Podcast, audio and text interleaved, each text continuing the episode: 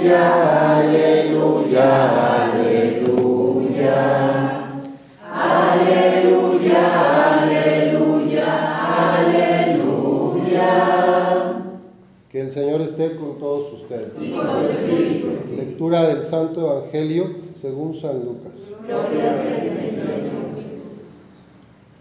En aquel tiempo, cuando Jesús expulsó a un demonio, algunos dijeron: Este expulsa a los demonios con el poder de Belcebú, el príncipe de los demonios. Otros, para ponerlo a prueba, le pedían una señal milagrosa. Pero Jesús, que conocía sus malas intenciones, les dijo, todo reino dividido por luchas internas va a la ruina y se derrumba casa por casa. Si Satanás también está dividido contra sí mismo, ¿cómo mantendrá su reino? Ustedes dicen que yo arrojo a los demonios con el poder de Belcebú. Entonces, ¿con el poder de quién los arrojan los hijos de ustedes? Por eso ellos mismos serán sus jueces. Pero si yo arrojo a los demonios con el dedo de Dios, eso significa que ha llegado a ustedes el reino de Dios. Cuando un hombre fuerte y bien armado guarda su palacio, sus bienes están seguros. Pero si otro más fuerte lo asalta y lo vence, entonces le quita las armas en que confiaba y después dispone de sus bienes. El que no está conmigo está contra mí, y el que no recoge conmigo desparrama. Cuando el espíritu inmundo sale de un hombre, anda vagando por lugares áridos en busca de reposo y al no hallarlo dice, volveré a mi casa de donde salí. Y al llegar la encuentra barrida y arreglada. Entonces va por otros siete espíritus peores que él y vienen a instalarse allí. Y así la situación final de aquel hombre resulta peor que la de antes. Esta es palabra del Señor. Gloria a ti, Señor Jesús. Pueden sentarse.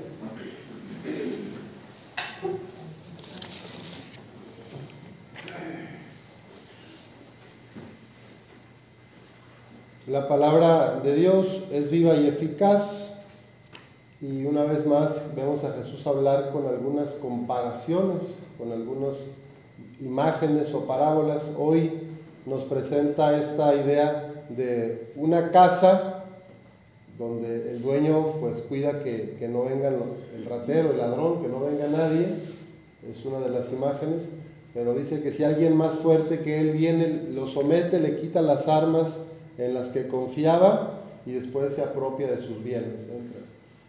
Eh, la misma imagen de la casa la pone Jesús en el sentido de, de que un demonio que, es, que ha salido del alma de una persona, un espíritu que se va, anda buscando dónde y dice, pues voy a volver a la misma casa. Y la encuentra arreglada y la vuelve a habitar, pero ya con más, con otros más, ¿verdad? Invita a otros más. Entonces, ¿cómo podemos interpretar esta palabra de Dios en nuestro tiempo, en nuestra vida? Bueno, hay dos formas que yo al menos eh, encuentro. Una es a nivel individual, a nivel personal, y otra a nivel comunitario, a nivel de la sociedad. ¿Cuáles son los demonios que me habitan en lo personal? ¿Cuáles son los vicios en los que más caigo, las tentaciones en las que estoy más atrapada, atrapado, y que suelen ser fuente de dolor para otros, en mi manera de tratar, de relacionarme con otros, y en la manera de también tratarme a mí misma, a mí mismo. ¿Cuáles son esos demonios que hay dentro de mí que me alientan a la destrucción, que me hacen ser una peor persona, no una mejor persona? Bueno, puedo preguntarme, eh, ¿cuál es eh, ese dolor que vengo cargando, esa culpa, esa vergüenza que resulta autodestructiva, que no es de Dios, sino del malo que me quiere destruir? La vida humana es lucha. Hay una frase latina, vida militia est, la vida es lucha, o sea, toda, toda vida es una lucha. Este, y aquí nos podemos poner a pensar en un ejemplo de un atleta de alto rendimiento, un corredor, un nadador, una persona que hace deporte regularmente, el día que deja de entrenar, un día o dos, ya pierde, ¿verdad? Ya pierde. Sería como dejar de cuidar la casa. Entonces, un cristiano, el día que deja de orar, el día que deja de, alimentarse del, cuerpo de Cristo, el día que deja de, de estar en presencia del Señor, ya se abre la posibilidad para que entren otras cosas malas. Necesitamos pues cuidar nuestra casa. ¿Y cuáles son dos armas potentísimas que tenemos los católicos para cuidar nuestro espíritu? Pues tenemos el examen del día, es una, una, herramienta que nos dejó San Ignacio de Loyola para en la noche, al final del día, hacer oración y en presencia de Jesús, pues reconocer el paso de Dios por nuestra vida. ¿Cómo estuvo Dios hoy presente en mi día? Eh, ¿En qué personas? ¿En qué encuentros? ¿En qué gestos? ¿Cómo yo pude expresar la misericordia de Dios a través de mis palabras, de mis acciones? ¿Dónde estuvo Dios presente en mi acción y en la de los otros en mi vida? Agradecer todo esto. Una, una, persona agradecida es una persona que vive liberada. Una persona que se la pasa quejándose y victimizándose, pues es, está oprimida por algún tipo de demonio, amargándose y amargando a otros. Entonces el examen empieza con el agradecer el día y luego repasar cómo fue mi día, la película del día y preguntarle, ¿dónde estuviste hoy Jesús? ¿Dónde yo te hice presente? ¿Dónde tú te hiciste presente a través de otros? ¿Alguna película, algún libro que leí, algún artículo del periódico, algo que movió mi corazón? Y luego revisar también, ¿y dónde fui egoísta? ¿Dónde me quedé corta en el amor? ¿Dónde me quedé corto? No pude, no, no, no estuve atento a tu voz en aquella persona que necesitó de mi ayuda. Y pensé que lo ayude otro, mejor, que le ayude a su familia o que lo mantenga el gobierno. Yo aquí me quedo, estoy muy bien. Bueno, ahí también, el examen también es darme cuenta de mis limitaciones, ¿verdad? Y reconocer que a veces no estoy a la altura de las circunstancias, desde la mirada del amor de Cristo. Y luego pedir, al final del examen, pedimos gracia y pedimos la fuerza del Espíritu Santo para que el siguiente día pueda yo estar más cerca de Jesús y transparentar su misericordia, pueda ser una persona pues más cristiana.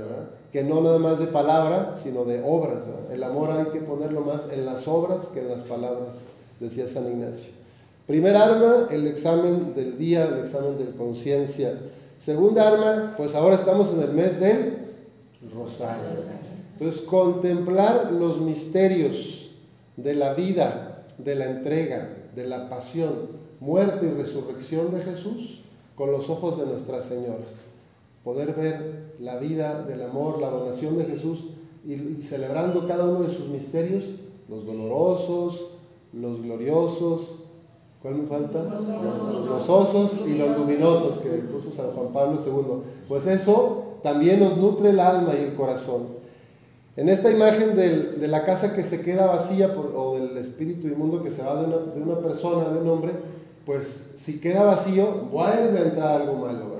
Pero si llenamos esos vacíos del Santo Rosario, de la vida de oración, de una frecuencia con los sacramentos, del servicio al prójimo, pues es más difícil, que el malo regrese. Entonces, no es nada más limpiar la casa, que sería como irme a confesar, me confieso y ya me vuelvo a lo, se me. No, ahora tengo que, que voy a meter en mi corazón, que voy a dejar que entre en mi casa, porque si no, lo anterior vuelve y más recargado. O sea, no es nada más dejar de hacer el mal, dejar de insultar, de odiar, de criticar, sino que ahora esa energía que antes usaba para lastimar, para insultar a otros o para chismear o para dejar de hacer por los demás, ahora la quiero usar en el bien. Voy a invertir mi tiempo en algo bueno para los demás. Y es la única manera de evitar que lo malo vuelva a entrar en mi vida.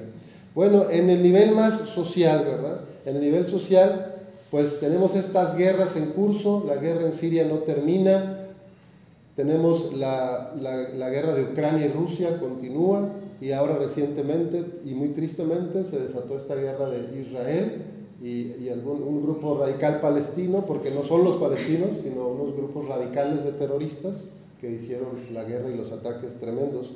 Y entonces aquí en México también, pues una guerra contra el narcotráfico, en teoría, que más bien pues eh, está dejando mucha muerte. Somos el país que no tiene guerra declarada con más muertes de todo el mundo. O sea, aquí en México mueren más personas diariamente que en países donde hay guerra declarada.